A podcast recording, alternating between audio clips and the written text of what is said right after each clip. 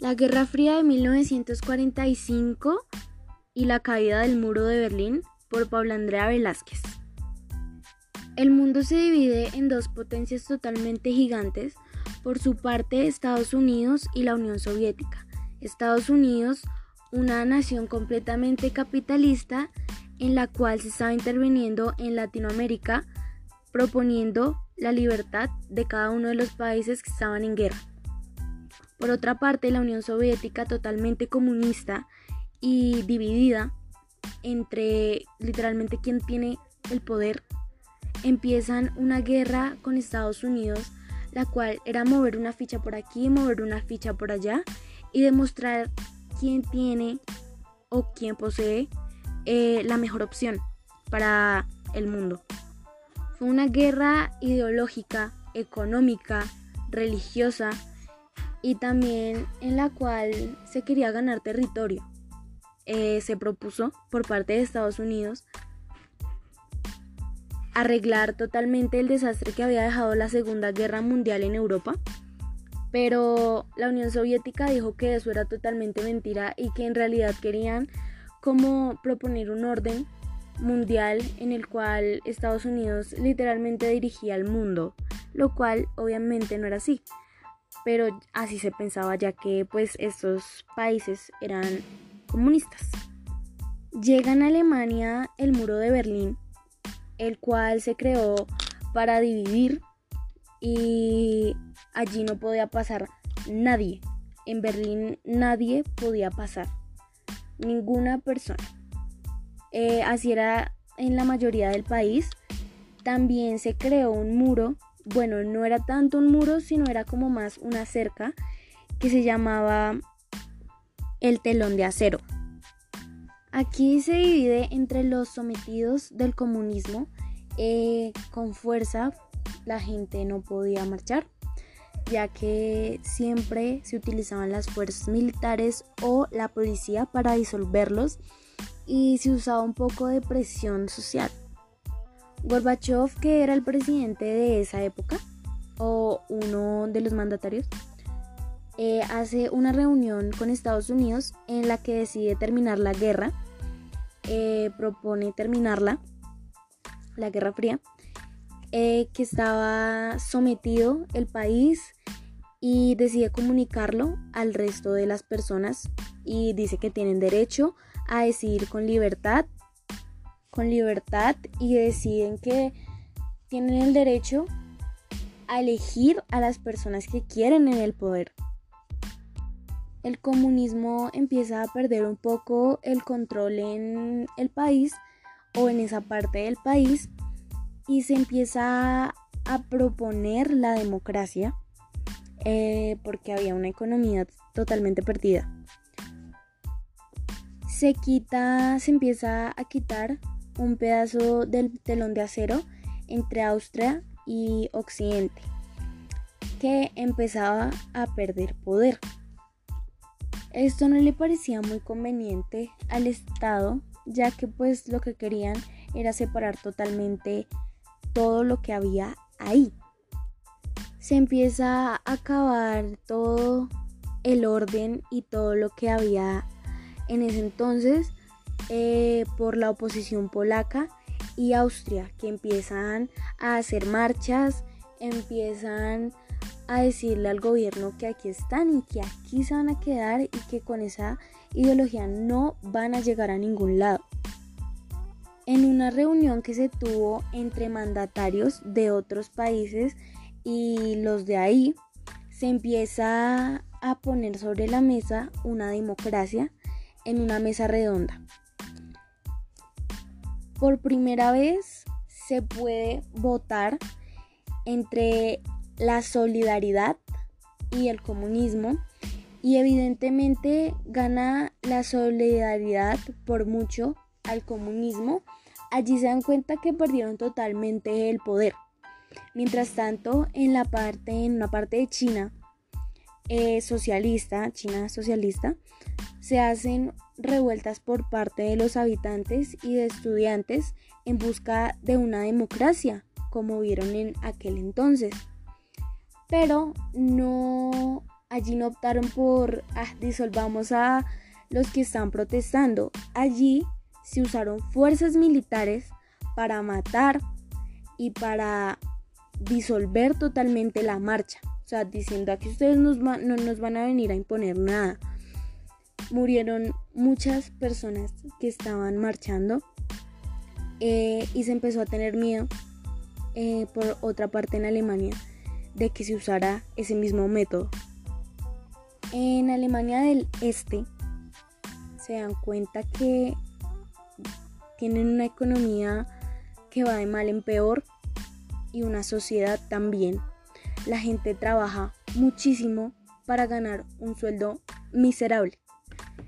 También la gente en público no puede opinar nada que tenía que ver con el comunismo porque eran cancelados, o sea, asesinados. Los oprimían y la gente empezó a meterse entre su círculo social, o sea, en su intimidad totalmente. La gente ya no opinaba afuera de su intimidad, o sea, afuera de su casa la gente no decía nada, pero dentro de ella se criticaba totalmente todo lo que estaba mal ahí y se ponía sobre la mesa muchas ideas, pero llegaba un punto en el que se ponían cámaras enfrente de las casas para observar a la gente y todo esto llegó a un punto en el que la gente ya no podía más. También los dejaban salir un poco tiempo para irse a Hungría a vacacionar y todo eso. Y era un momento en el que la gente podía escapar de todo ese ambiente socialista en el que vivían y darse cuenta de todo lo malo que estaba pasando allí. Después de todo esto, de que la gente se da cuenta, empiezan los refugiados que estaban allí a entrar a la embajada con niños. Niños, se ven niños trepando las cercas, se ven personas grandes lanzándolos para que al otro lado los coja gente con el temor de que hubieran policías, de que hubiera gente que los eh, encarcelaran. Em, esto obviamente lo hacían para tener un mejor lugar en la otra parte en donde ya estaba la democracia y finalmente tener un futuro.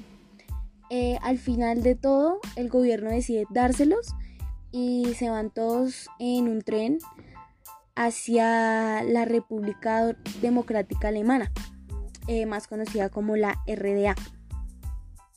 Así se dan cuenta que el régimen estaba empezando a perder el poder en Alemania del Este. Eh, también se propone matar a Honecker ya que no aportaba mucho y no les convenía mucho lo que proponía y los ideales que en él surgían. La gente decía una y otra cosa de él y pues que no proponía mucho, mucho para, para la conveniencia de los demás políticos. La gente empieza a marchar a protestar en contra de todo, todo el régimen. Se ven adolescentes en marchas con carteles. En una de esas, un periodista empieza a grabar a unos infiltrados en la marcha de los jóvenes que empiezan a arrebatar carteles, empiezan a pelearse con los otros, tratando de imponer un orden el cual ya no existía. En un punto, en una de las marchas, eh, que hicieron al frente de la RDA em, por parte de los que de los que se pudieron salir de Alemania del Este empiezan a protestar a, decir eh, Gorbi ayúdanos todo el mundo diciendo eso y las fuerzas militares como si fueran las otras personas cucarachas a pisar a matar a usar la fuerza. Eh, ya no solo usaban policías, sino ya empezaron a traer militares y cosas.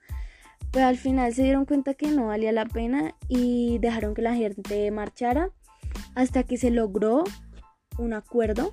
Entra otro presidente del cual sí tenía bien puestos los pantalones y dijo, aquí vamos a imponer un orden y vamos a quitar todo esto que está pasando y que la gente está sufriendo y aprueba una ley para salir del país eh, sin ninguna restricción salir de esta zona, sin ninguna restricción de, de matar o de usar la fuerza o de arrestar. Y la prueba el mismo día, la gente, miles de personas afuera del muro de Berlín tratando de acceder a, esa parte del mundo y los militares que estaban ahí confundidos porque nadie les dio la orden de que los dejaran pasar hasta que empezaron a usar la fuerza pero se dieron cuenta que ya todo estaba perdido porque habían muchas personas ahí afuera. Finalmente se quitan las restricciones para, para las personas que no puedan entrar y finalmente entran a donde a por lo que tanto estaban luchando, a poder ver a su familia, ver a sus, a sus hijos tal vez, eh, amigos, a muchas personas. Fueron tiempos muy duros y demostraron que, que sí se podía hacer un cambio. Después de esto, después de que quitaron todas las restricciones, la gente entra eufórica y empiezan a derrumbar el muro con lo que encontraran, eh, con martillos, con todo esto. Y finalmente entra una retroexcavadora y lo tumba completamente. Todavía eh, en la actualidad existen fragmentos de este muro, pero fue derrumbado en su totalidad. Eh, muchas personas para poder pasar de un lugar a otro se metían en maletas, metían a sus hijos con el temor de que los pudieran encarcelar o hasta matar. Y finalmente se logró, se logró terminar un poco con el comunismo. Obviamente ahí no terminó todo, se sigue la lucha y, y esperar, esperaron y, y se logró, se logró y muchas personas arriba del muro de, de Berlín empezaron a celebrar y se logró con marchas y no dejando morir a su pueblo.